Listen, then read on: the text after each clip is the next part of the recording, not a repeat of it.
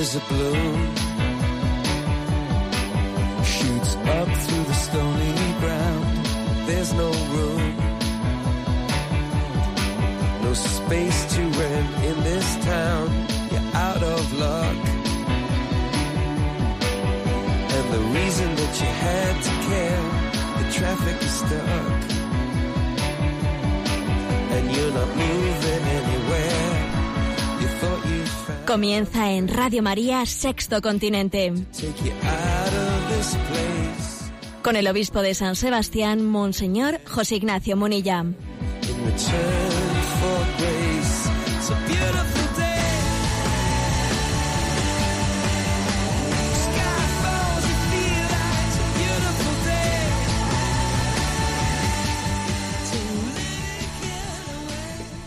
Un cordial saludo para todos los oyentes de Radio María.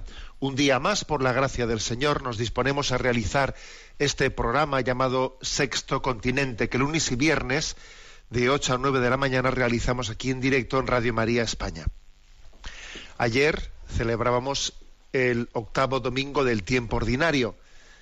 En él se proclamaba el Evangelio del capítulo sexto de San Mateo, en el que se nos invitaba a confiar se nos invitaba a no agobiarnos. Seis veces se mentaba la palabra agobio o el verbo agobiarse en ese evangelio. Es el evangelio de el santo abandono en las manos de aquel que cuida del mundo, cuida de la naturaleza y lo hará mucho más con nosotros. Hay una frase especialmente en ese evangelio que es una frase llena de sabiduría.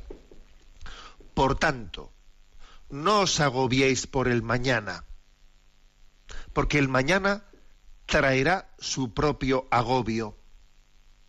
A cada día le basta su desgracia.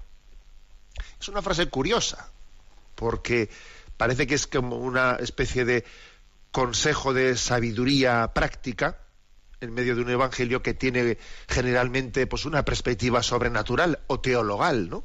Pero aquí se da como un consejo de sabiduría natural.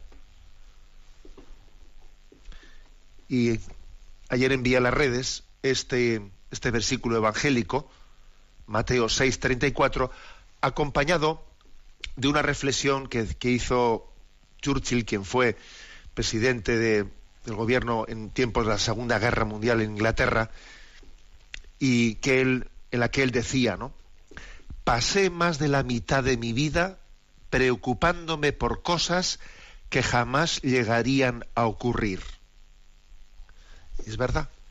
¿Hasta qué punto la tentación consiste en que la preocupación venga antes del motivo de tenerla? En esta vida sufrimos no ya porque existan problemas, sino porque nosotros mismos los estamos suponiendo.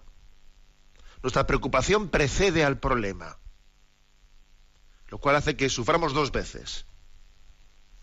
Fijaros que qué consejo de sabiduría evangélica nos da Mateo 6:34. Por lo tanto, no os agobiéis por el mañana, porque el mañana traerá su propio agobio. A cada día le basta su desgracia. No sufrir antes de tiempo.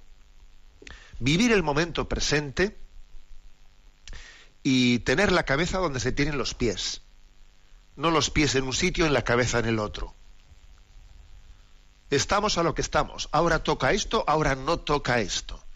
Cuando toque, lo afrontaremos. Pero mientras tanto, no vamos a estar dándole vueltas a las cosas que ni sabemos si serán y posiblemente serán distintas a como las, las estamos imaginando. Los pies y el corazón en el mismo sitio. Los pies y la cabeza y el corazón en el mismo sitio. Para vivir en intensidad de amor el momento presente, el día que hoy Dios me ha regalado. Este es el comentario de entrada en este programa, Sexto Continente, que tiene también la virtualidad, que tiene también la peculiaridad de hacerse, de interactuar a través de la cuenta de Twitter, arroba obispo munilla, y a través del muro de Facebook y de Instagram que lleva mi nombre personal de José Ignacio Munilla. Y hay una cuenta de correo electrónico, sextocontinente arroba radiomaria.es a la que podéis hacer llegar vuestras proposiciones, consultas, etcétera. Bueno, ¿qué primer tema quiero tratar en este programa.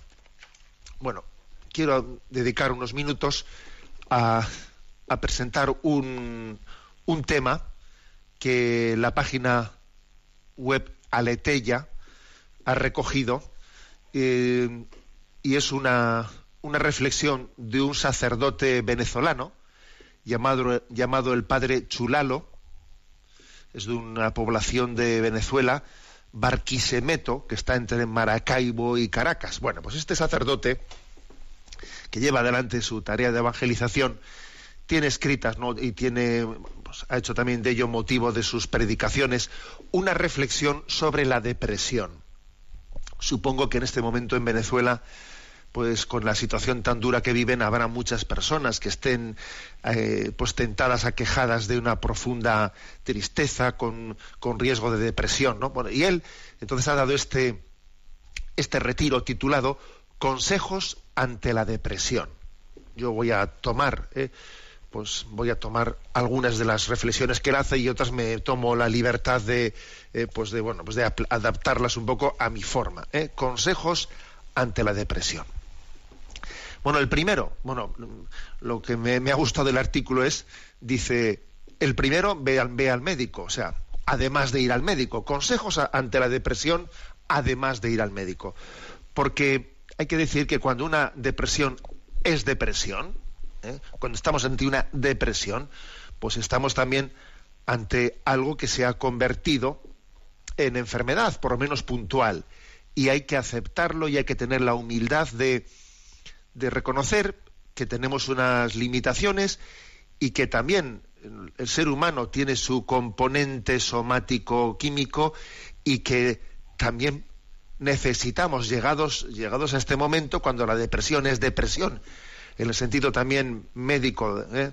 de la palabra necesita también una ayuda terapéutica y no y a veces lo primero que hay que hacer a quien está en esta situación es decirle que acepte esa condición, esa limitación de nuestra condición somática y que no hay que avergonzarse ni sentirse humillado, humillado por el hecho de que haya que tomar una medicación.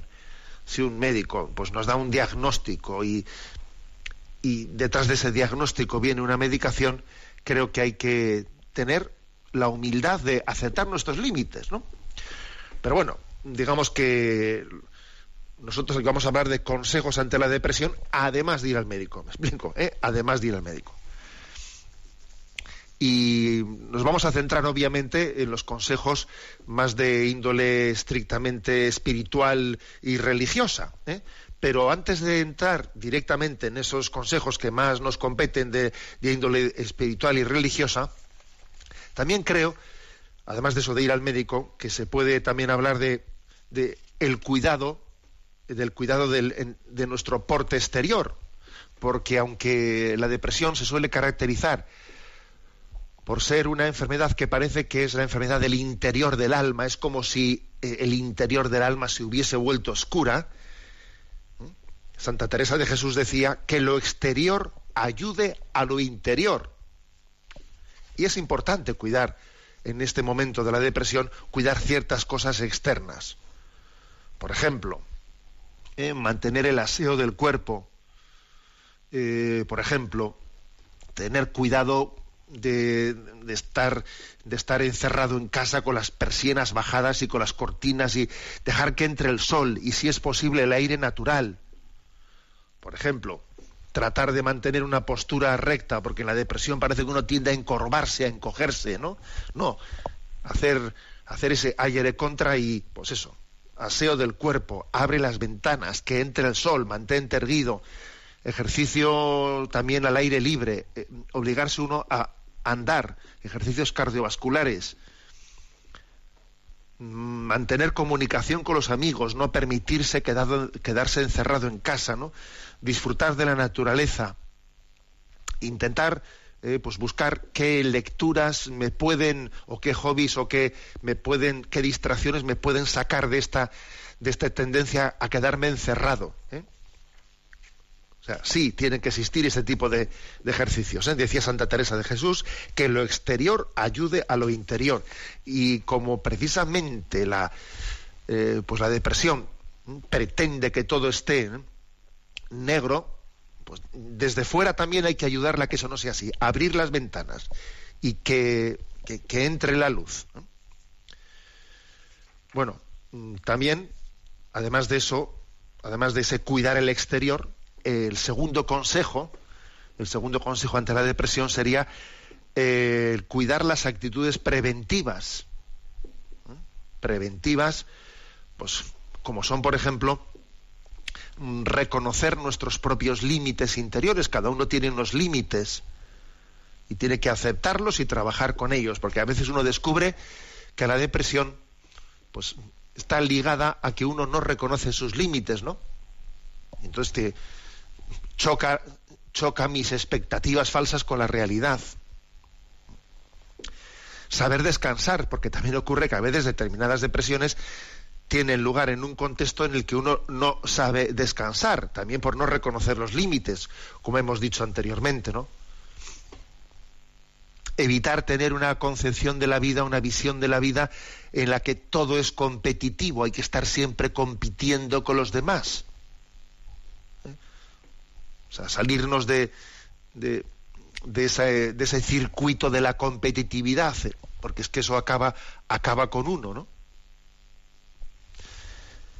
Y sobre todo, sobre todo una de las actitudes preventivas más importantes frente a la depresión es la de luchar contra la tendencia negativa, amargada, crítica, en la que, pues eso, ¿no? Uno, todo lo ve negro y siempre ve la botella medio, medio vacía, no se ha acostumbrado a valorar las cosas positivas, eh, hacer un ejercicio de, de visión positiva de la vida,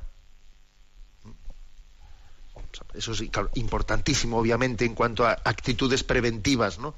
Preventivas frente, frente a la depresión. Bien, pero me quiero centrar, además de esos consejos de externos y actitudes preventivas, sobre todo me quiero centrar, como es lógico, pues en lo que podemos llamar eh, las, los consejos, los consejos espirituales principales, ¿no? Y en cuanto a los consejos espirituales principales, lo primero serían los tipos de oración que conviene hacer pues para luchar contra la depresión, porque sin duda alguna también el estilo de la oración marca, marca y nos ayuda a, superar los, los, problemas. Tipos de oración. Puesto que en la depresión eh, la mente se dirige a lo triste, a lo negativo, es importante eh, yo no, digo abandonar la oración de petición, pero sobre todo subrayar, ¿no? Especialmente la oración de acción de gracias. En medio de la depresión es muy importante decir, voy a hacer oración de acción de gracias y me voy a centrar más en ella. Me voy a, voy a hacer el esfuerzo de, de agradecer a Dios todo lo bueno que tengo. ¿eh? Por ejemplo, la carta a los filipenses capítulo 4, versículos 6 al 7, no dice, en toda ocasión presentad vuestras peticiones a Dios y dadle gracias, además de súplicas. ¿eh? Dice, juntad, dice, unid la acción de gracias a la súplica. Lo tenéis en Filipenses 4, 6. ¿eh? Es el primer, primer consejo. El segundo, puesto que la depresión eh, la mente se centra en uno mismo, dejemos que dejemos que o, pasemos, mejor dicho, ¿no? de la oración solo por mí a la intercesión por otras personas. Esto también ayuda mucho, porque la depresión es un centro, es una, una obsesión en torno a mi agobio, mi agobio, pues para romper, ¿no? para salir de ese cascarón, cambiar la oración por uno mismo, por la intercesión por los demás. Interceder por los demás, por las personas que conozco, por los que supongo que necesitan oración. Eso es muy sanador, descentrarse de uno mismo, es muy sanador. Oración de intercesión por los demás. Tercer aspecto, ¿no? Tercer consejo. Cuando ores, hazlo con plena conciencia de que Dios te ama. No porque tú seas bueno, sino porque Él es bueno y misericordioso. subrayar este convencimiento en nuestra oración. Dios me quiere infinitamente por encima de mis merecimientos.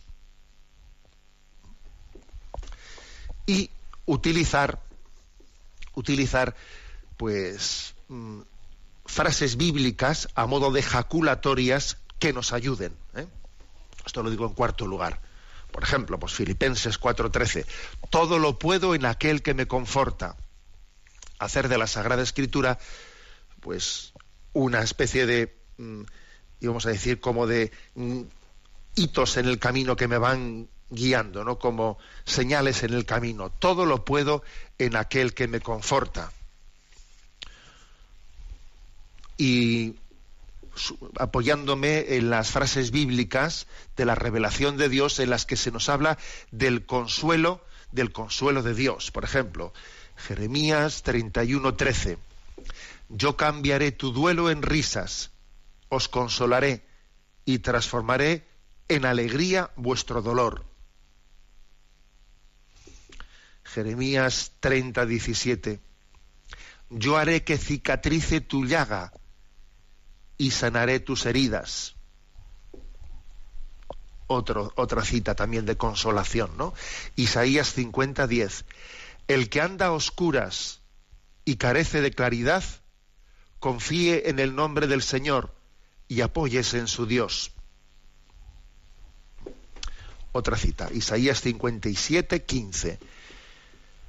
En lo excelso y sagrado yo habito y estoy también con el humillado y abatido de espíritu, para avivar el espíritu de los abatidos, para avivar el ánimo de los humillados.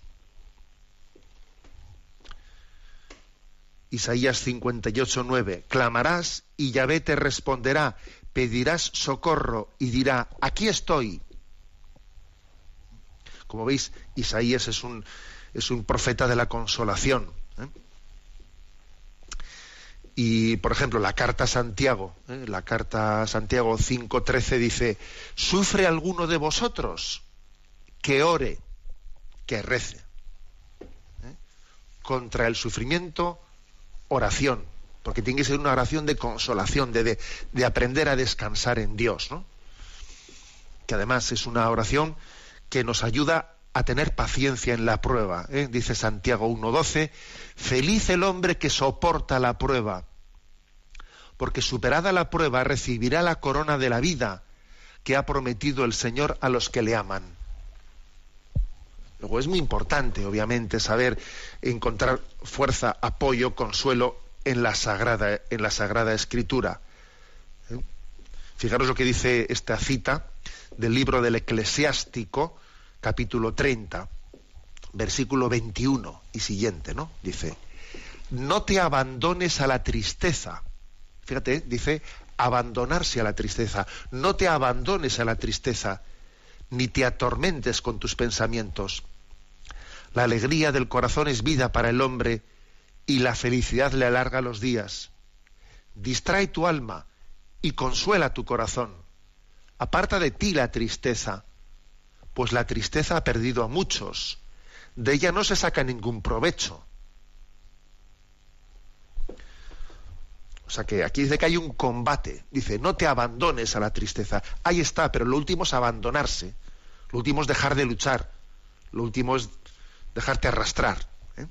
O sea que la, en, esta, en este apoyarse en la palabra de Dios se, se está también entrando en un combate, en el combate contra la tristeza.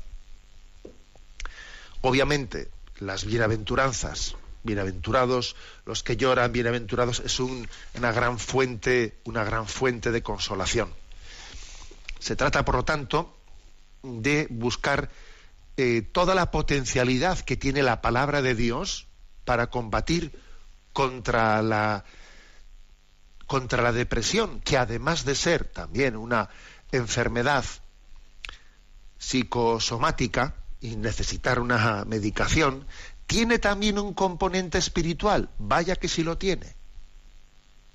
E igual que sería un gran error pretender combatir la depresión negándose a recibir un tratamiento médico cuando, cuando se nos prescribe, también sería otro gran error pretender que una depresión solamente se va a afrontar pues, por, una, por una determinada medicación química, olvidando que también existe un componente espiritual importante en nosotros.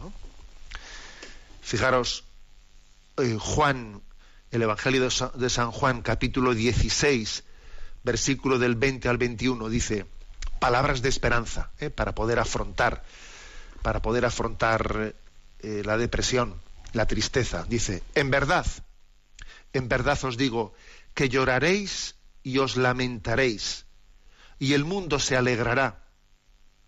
Estaréis tristes, pero vuestra tristeza se convertirá en gozo. La mujer cuando va a dar a luz está triste porque le ha llegado su hora, pero cuando da luz al niño ya no se acuerda del aprieto por el gozo de que ha nacido un hombre en el mundo. Por lo tanto, desde esta perspectiva se nos invita a entender también que en el momento de la depresión, bajo, bajo ese momento de, enfermedad y de tentación al mismo tiempo, las dos cosas, eh, se está produciendo también un parto. Estaréis tristes, lloraréis, igual que la mujer cuando va a dar a luz está sufriendo, pero se puede estar, en el plan de Dios se puede estar produciendo un parto, porque detrás de toda crisis el Señor nos quiere abrir a una perspectiva nueva. Detrás de una gran prueba hay una gran purificación y nos permitirá ser fecundos después en la vida. Sí, nos permitirá ser más humildes, nos permitirá ver, ver al prójimo de otra manera, ver el mundo de otra manera. Palabras pues de esperanza, consejos ante la depresión. ¿eh? Quien quiera eh, leer ese artículo lo va a encontrar en Aleteya. Mm, está, está publicado eh, recientemente y el, el sacerdote que dio este retiro, hoy primero, eh, se llama Padre Barquisimeto, que tiene un nombre original, ¿eh? ciertamente.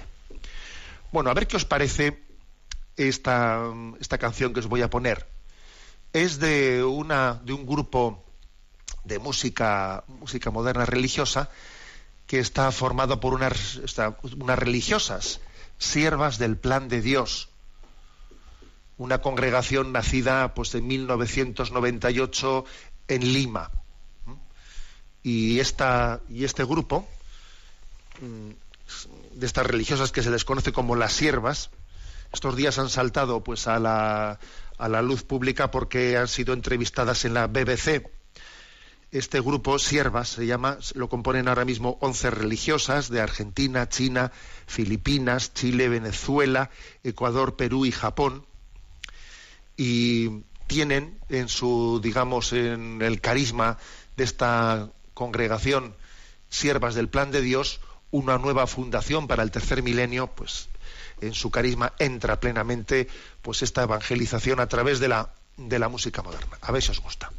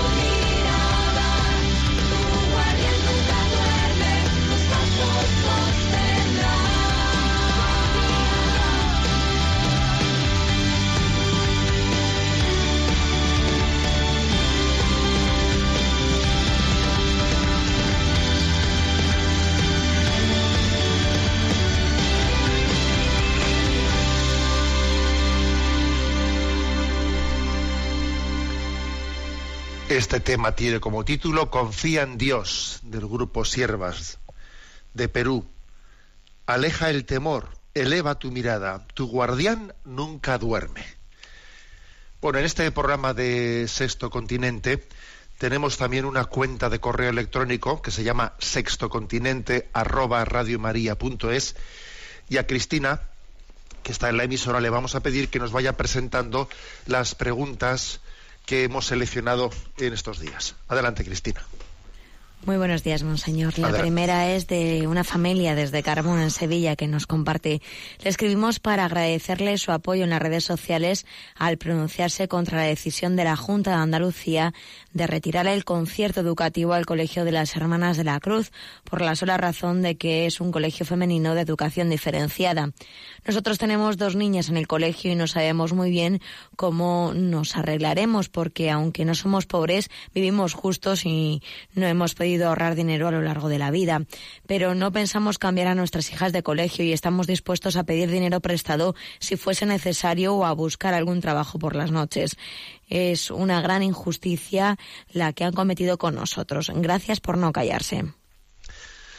Pues sí, en este cuando conocimos esa noticia, pues bueno, eh, envié a las redes sociales una reflexión eh, con el hashtag de educación concertada y, el mensaje pues era el siguiente.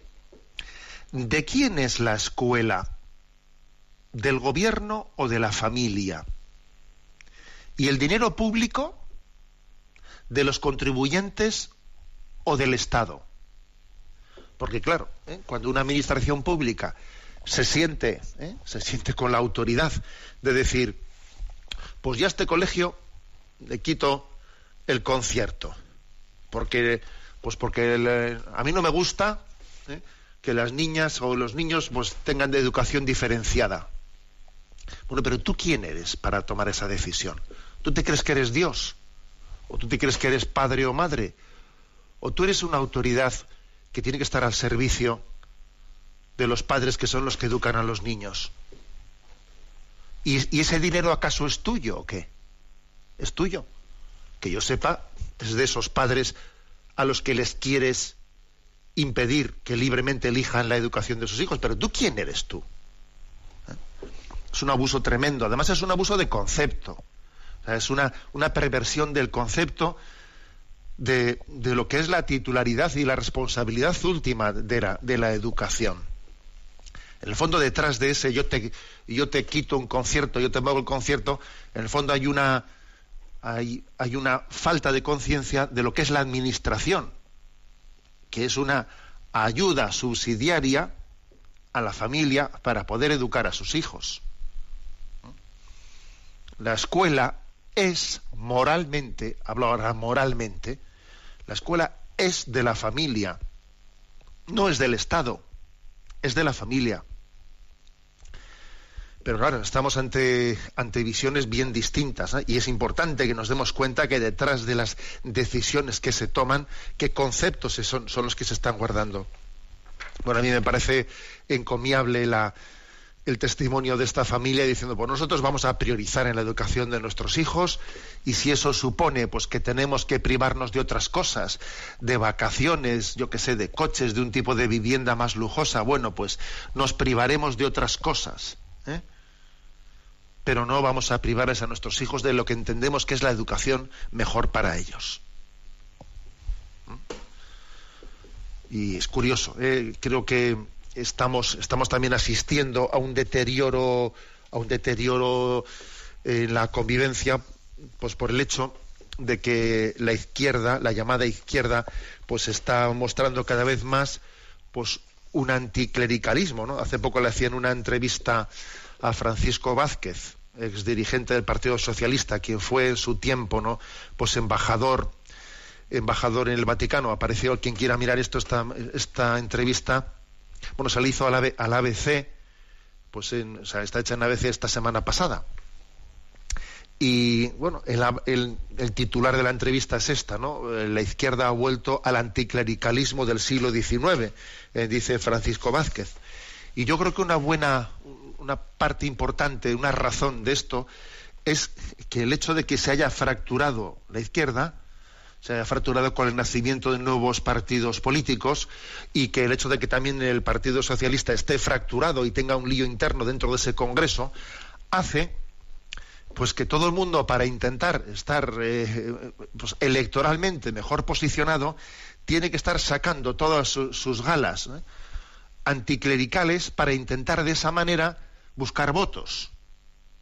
Esa fracción, esa fractura de, la, de la izquierda se deriva en la incapacidad de buscar el bien común. Porque hace que, como estoy pensando en que me elijan a mí en el Congreso, tengo que estar ¿eh?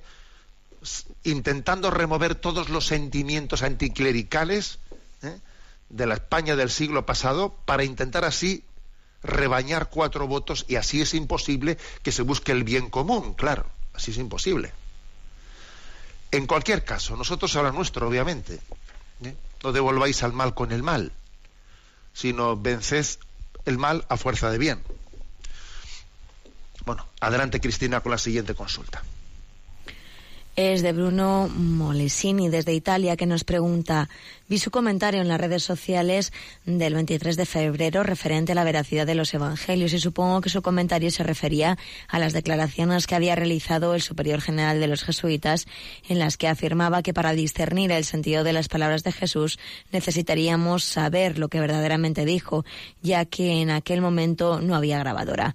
Le agradecería que ampliase su comentario más allá de los 140 caracteres. Bueno, vamos a ver. La verdad es que en ese momento eh, yo tenía también otro, tema, dos temas concretos un poco en mente cuando mandé ese, ese mensaje del 23 de febrero. El mensaje que mandé a las redes fue el siguiente. La garantía de veracidad de un texto bíblico no nace de su análisis histórico crítico, sino de su inspiración por el Espíritu Santo. A ver, ¿eh? Porque claro, es decir, yo en qué puedo cuando yo cuando cito la Biblia con argumento de autoridad, ¿no? Cuando cito un versículo del Evangelio, ¿dónde está la autoridad de ese versículo del Evangelio que he citado? En que busquemos, en que se haga un estudio histórico crítico, esto lo dijo Jesús, no, o en el fondo el autor eh, el autor que escribió el Evangelio eh, añadió alguna palabra a lo que dijo Jesús, porque, eh, claro, no había grabadora en los tiempos que hablaba Jesús, con lo cual todo depende de lo que realmente dijo, porque luego igual el Evangelio ha cambiado algunas palabras de lo que dijo Jesús. A ver, ese tipo de reflexión es nefasta, es desconocedora de cuál es la fe, católica. ¿Mm? Y voy a leer eh, el punto 11 de la Constitución de Iberbun del Concilio Vaticano II, en el que se habla de el hecho de la inspiración, nuestra fe en la inspiración de la Sagrada Escritura que funda la verdad ¿eh? de los textos bíblicos. Dice así, las verdades reveladas por Dios que se contienen y manifiestan en la Sagrada Escritura se consignaron por inspiración del Espíritu Santo. La Santa Madre Iglesia, según la fe apostólica, tiene por santos y canónicos los libros enteros del Antiguo y Nuevo Testamento, con todas sus partes, porque escritos bajo inspiración del Espíritu Santo, tienen a Dios como autor y como tales se le han entregado la misma Iglesia. Pero en la redacción de los libros sagrados Dios eligió a hombres que utilizó usando de sus propias facultades y medios, de forma que obrando Él en ellos y por ellos, o sea, obrando Dios en ellos y por ellos, escribieron como autores, como verdaderos autores, todo y solo lo que Dios quería, lo que el Espíritu Santo quería. Pues como todo lo que los autores inspirados afirman debe tenerse como afirmado por el Espíritu Santo, hay que confesar que los libros de la Escritura enseñan firmemente, con fidelidad y sin error, la palabra que Dios quiso consignar en las sagradas letras para nuestra salvación.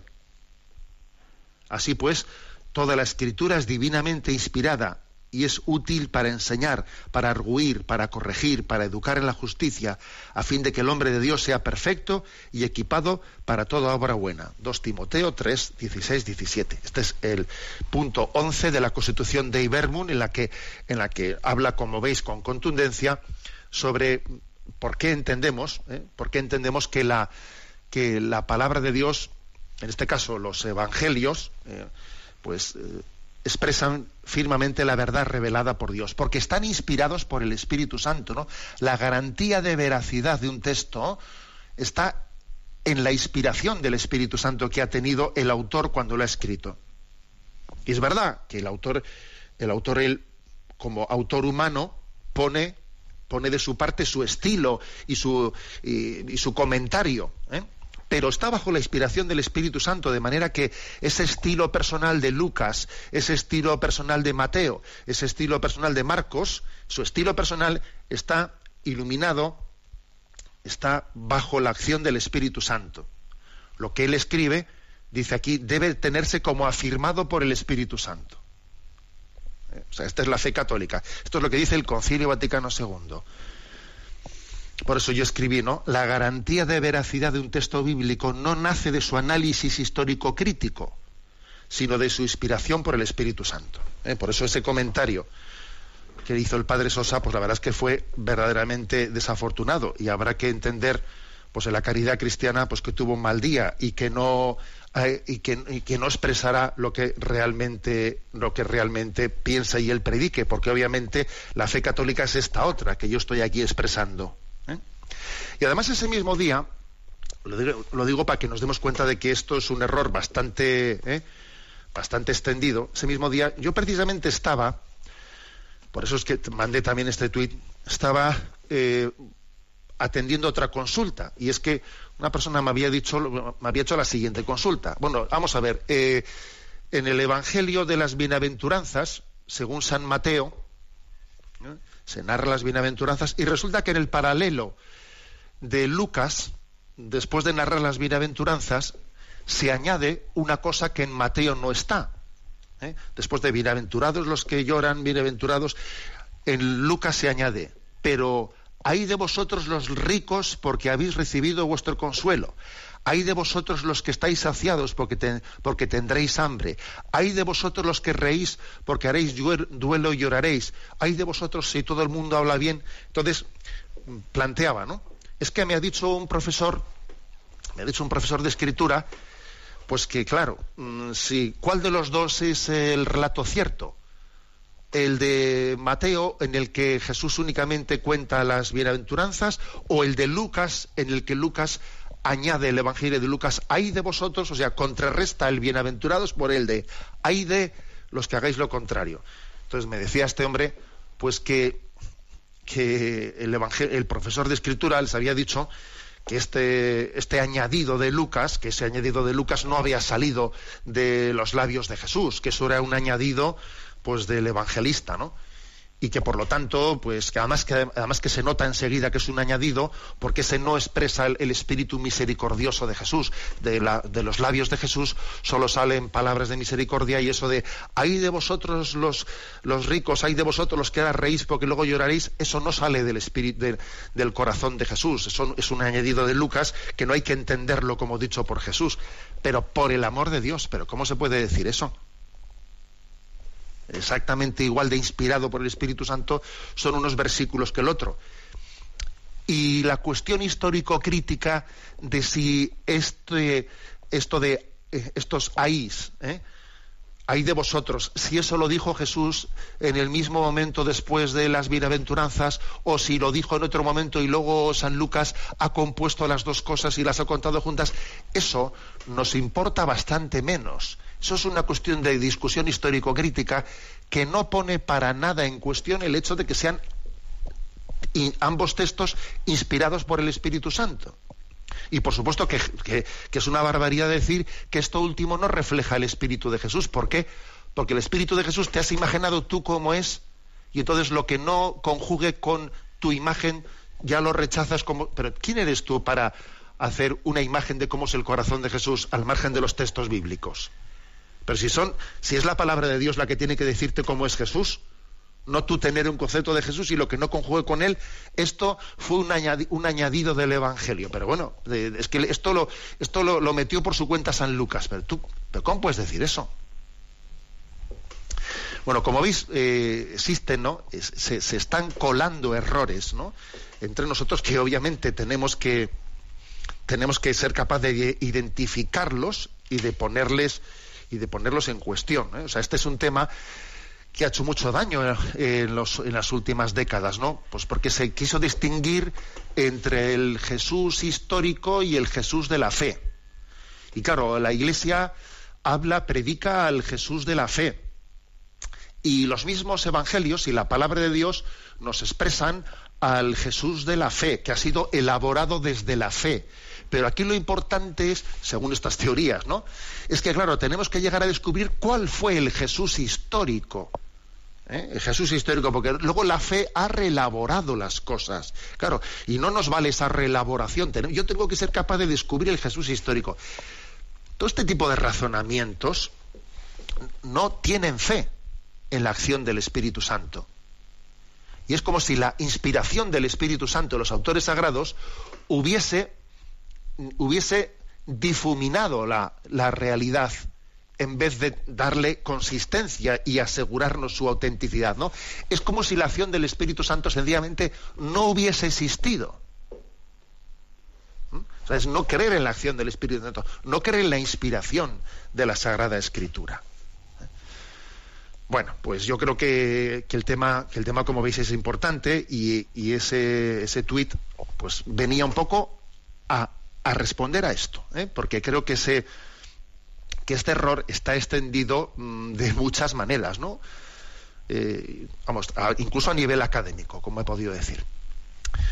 Bueno, a ver qué os parece este otro, otro canto, Somos del Señor, del grupo Gesed.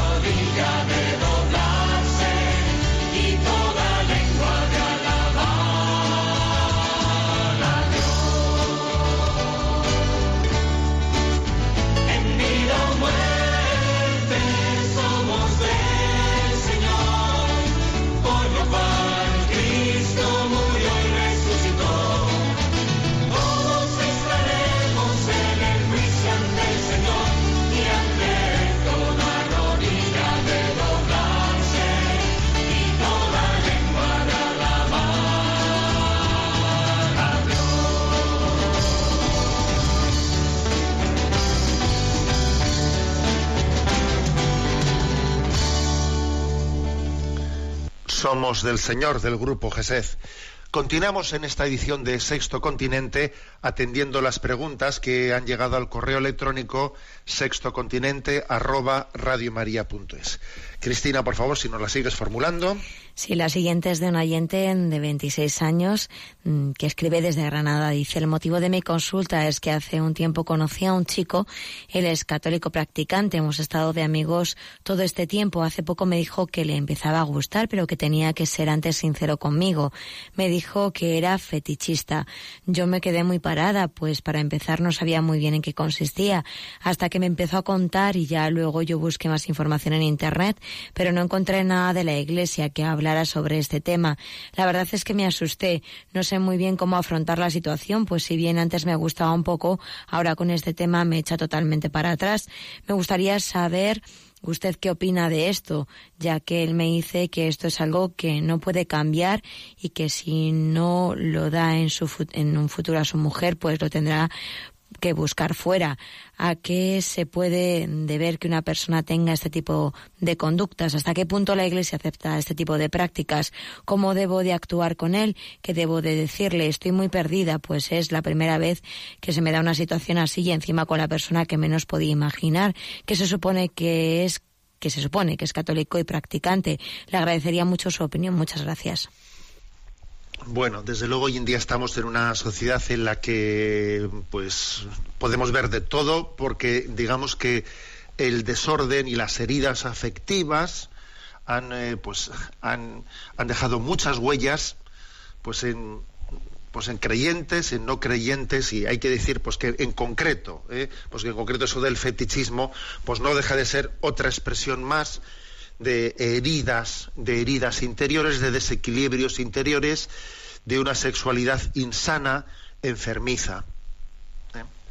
Y hay que decir que el propio diccionario psiquiátrico pues clasifica el, fetichismo dentro de dentro del elenco de enfermedades y no digo ya como un juicio moral, sino incluso desde el punto de vista psíquico-psiquiátrico, ¿no? Eso del recurso a los fetiches como si uno no pudiese relacionarse con una persona en una relación afectivo-sexual directamente, sino que necesita una especie de pues de fetiches de prendas de vestir suyas o objetos suyos para buscar una excitación a través de ellos, ¿no? Pues no deja de ser más que una expresión enfermiza de una sexualidad insana, que además debajo de ella obviamente pues se, esconden pues heridas, o sea, lo malo del tema son las heridas afectivas que eso que esconde, porque eso no sale, no surge así por de una manera inocua, ¿no? Surge porque existen heridas interiores serias. Por lo tanto, si es que el noviazgo está para lo que está, yo creo que una cosa buena que ha tenido ese hombre es ser sincero contigo. Ser sincero contigo. Y el tema es muy serio y obviamente eso de que yo, mi, mi, esposa tiene que, tendrá que asumir eso porque si no lo asume ella, tendré que buscarlo fuera del matrimonio. Hombre, pues es que eso, con todos mis respetos, es como querer decir, tengo un problema y no soy yo el que tengo que solucionarlo, sino que es el otro el que tiene que asumirlo. No, es él el que tiene que solucionarlo y es él el que tiene que afrontarlo. Y eso tendrá que tener pues todo un acompañamiento terapéutico muy serio para llegar al fondo de la cuestión y al fondo del problema. Y creo que por tu parte pues es bastante claro que, que sin esa sanación sin esa sanación de las heridas que se esconden detrás de esa tendencia fetichista, no es prudente el matrimonio, o sea, no, lo es, ¿eh? porque tiene que asentarse el matrimonio en bases, en bases firmes. ¿eh? Bueno, si es que el noviazgo es un, tiempo serio y, hay que tomar, y, y, el tema del discernimiento, hay que tomarlo muy, muy pues en consideración. ¿eh? Uno discierne cuál es la voluntad de Dios también pues desde los signos racionales que, podemos percibir ¿no? en nuestro conocimiento mutuo. Bueno, aunque sea brevemente, vamos a dar paso a una última consulta. Es de Miguel desde Zaragoza. Dice, soy un voluntario de Cáritas desde hace ya bastantes años. Estoy contento con la labor que desarrollamos, pero estoy lejos de estar plenamente satisfecho. Pienso que hay una pobreza más profunda que la pobreza material, que nos vemos incapaces de socorrer. ¿No le parece a usted que Cáritas debería de realizar una reflexión al respecto y dar un giro si fuera necesario para llegar a incidir sobre la pobreza espiritual y moral, que es la más grave? Bueno, pues me ha llamado la atención que justo cuando llegaba esta consulta de Miguel de Zaragoza, estos días leía yo en la, eh, pues en Religión y Libertad una entrevista que le han realizado pues a quien ha sido presidente de Cáritas de Aragón y de La Rioja. ¿eh? Es una entrevista que se le ha hecho la agencia SIC. Y bueno, pues él ha, publicado ahora un libro, una tesis doctoral, eh, que tiene como título Servicio a los empobrecidos y evangelización. Eh, bueno, pues este hombre, que creo que, nos comparte, que nos comparte su eh, Armando Cester se llama, eh, nos comparte su experiencia, dice una cosa que a mí me ha llamado la atención. ¿Eh? Él ha hecho muchas, para su tesis doctoral, muchas encuestas y preguntas a los pobres que atiende Cáritas, etcétera. Y me ha llamado la atención esto que dice, ¿no? En su tesis doctoral, que le han puesto como titular de, la entrevista. Los pobres dicen que la Iglesia les atiende muy bien, pero les gustaría oír hablar más de Cristo. Toma, ¿eh? toma titular de la entrevista, ¿eh? poco conclusión de esa tesis doctoral realizada por este que ha sido presidente de Cáritas en Aragón y La Rioja. ¿eh?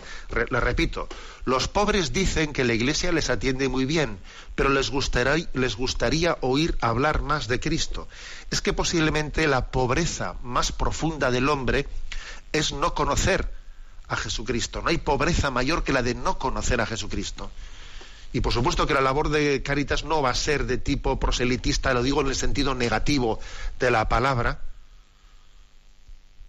pero sí tiene que ser la capacidad de hacer una propuesta integral del bien del hombre. Y Jesucristo es el bien más profundo que el hombre necesita para, su, para superar su pobreza. ¿eh? Su pobreza que no solo es material, que es pobreza moral, que es pobreza espiritual. Tenemos el tiempo cumplido. La bendición de Dios Todopoderoso, Padre, Hijo y Espíritu Santo descienda sobre vosotros. Alabado sea Jesucristo.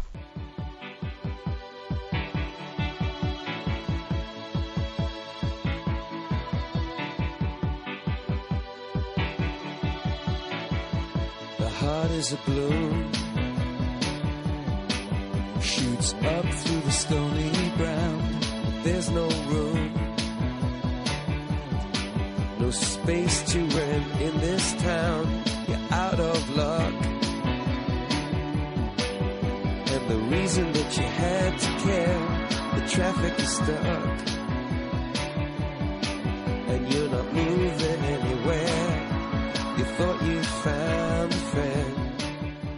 Escuchado en Radio María Sexto Continente, un programa dirigido por el obispo de San Sebastián, Monseñor José Ignacio Monilla.